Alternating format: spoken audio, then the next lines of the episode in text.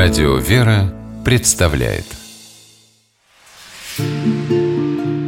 Места и люди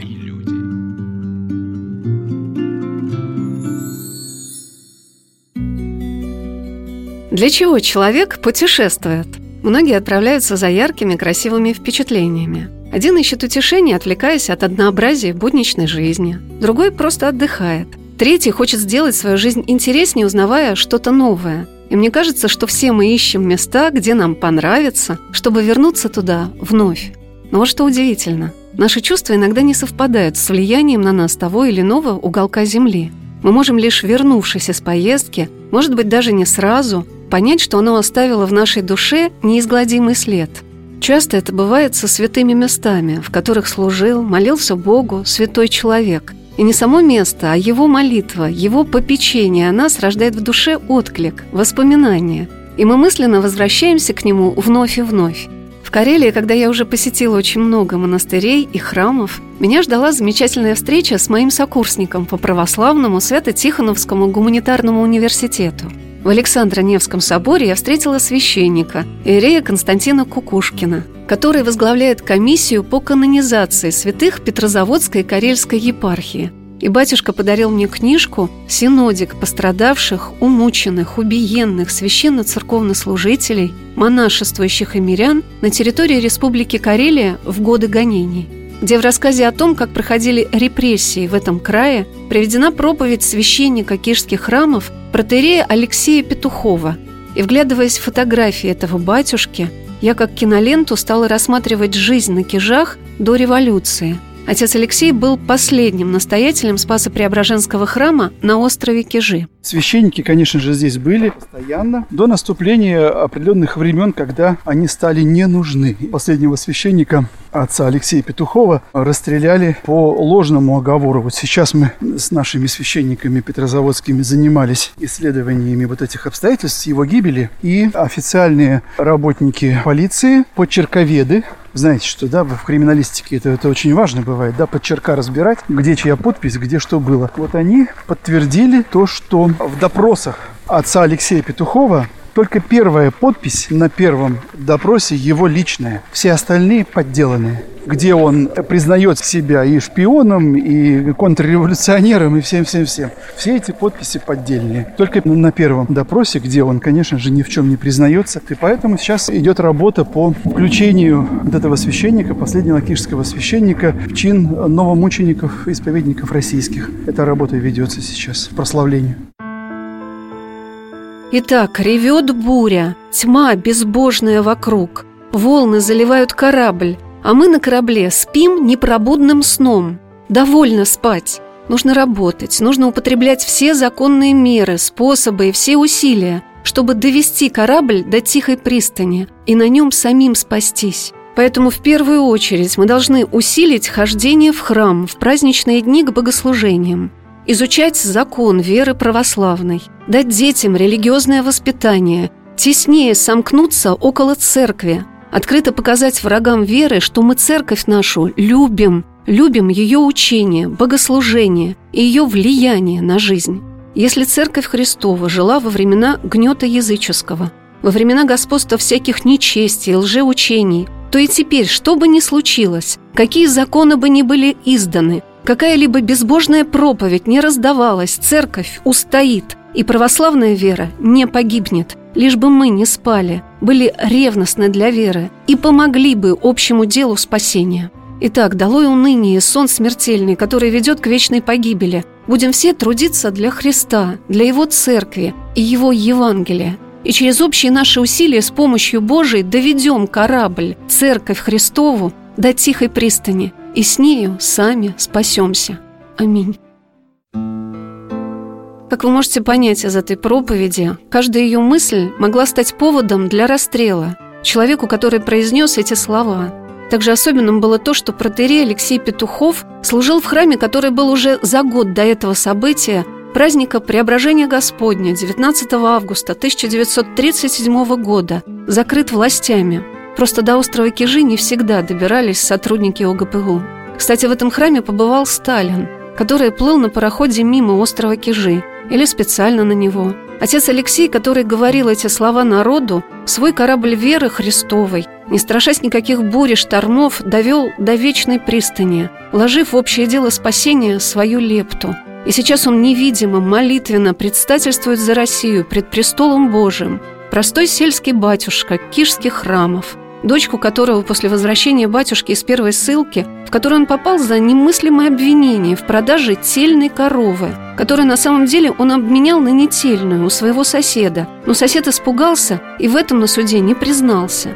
Так вот, дочку священника посылали просить милостыню, потому что они очень тяжело жили – Сколько бед обрушилось на семью отца Алексея, если у него из 11 детей в течение полугода умерло от скарлатины пятеро. Если храм в 1935 году пытались закрыть и закрыли, но он там все равно служил. И вот что замечательно. Тысяча крестьян Кишского погоста проголосовали против закрытия храма на острове.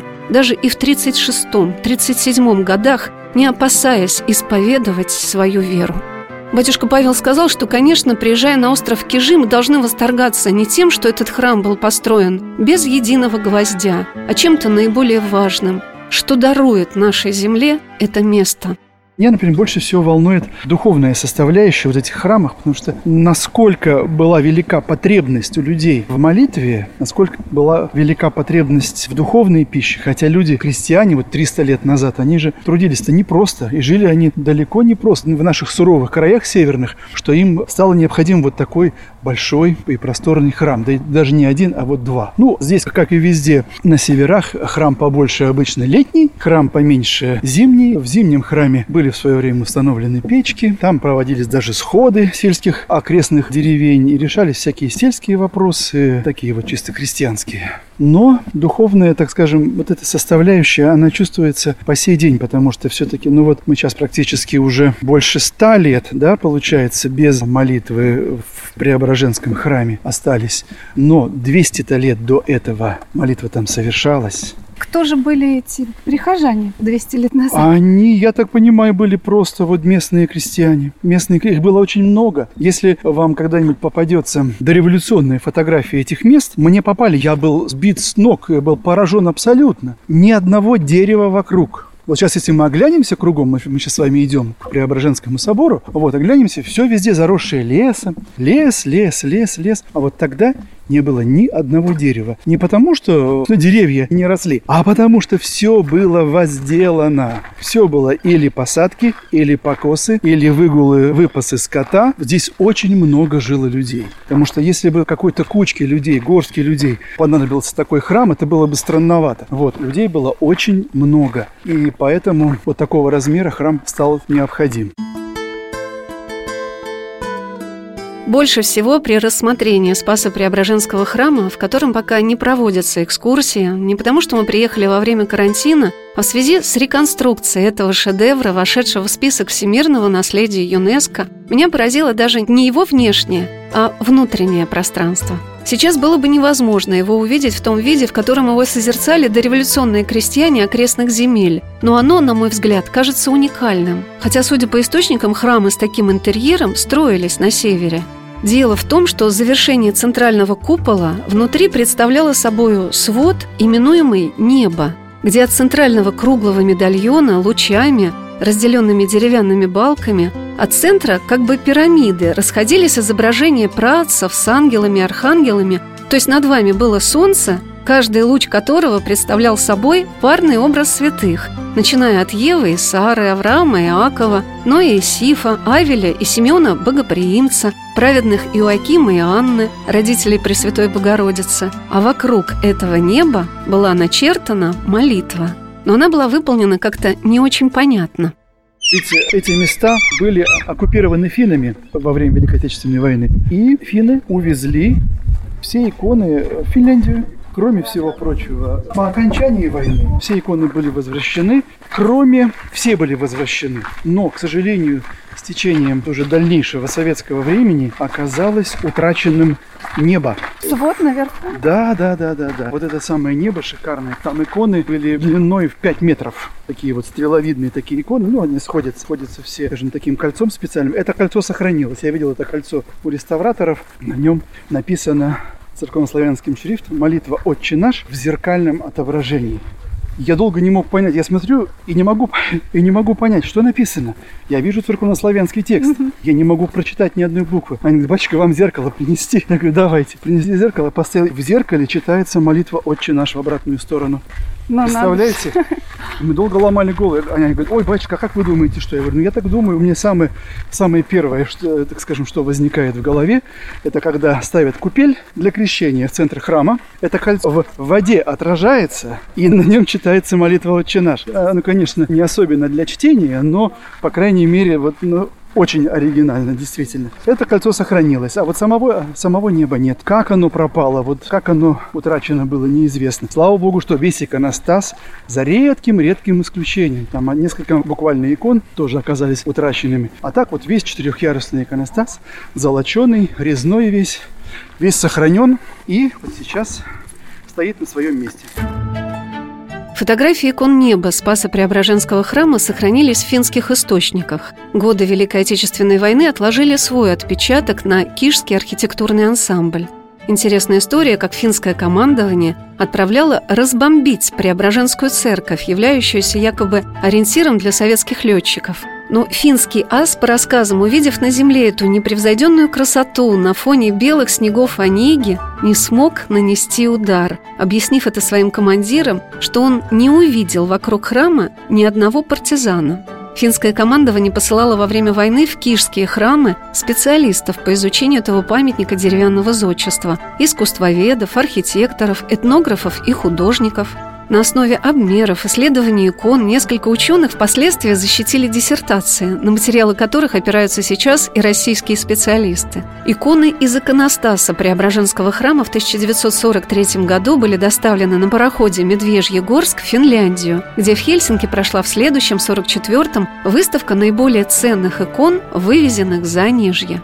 После капитуляции Финляндии советское правительство потребовало возврата икон, и они вернулись на родину. А вот иконы свода неба были уничтожены в Петрозаводске, куда были отправлены еще финнами, а сожжены советскими гражданами. Следуя записке от начальника управления по делам архитектуры секретарю ЦИК Андропову, мы читаем а у нас в Петрозаводске зимой 1944-45 года завхоз Дома культуры истопил на дрова росписи купола кижей.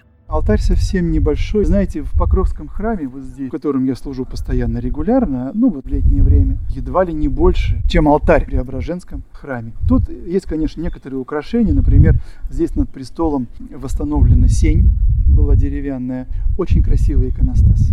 Тоже Очень красивый.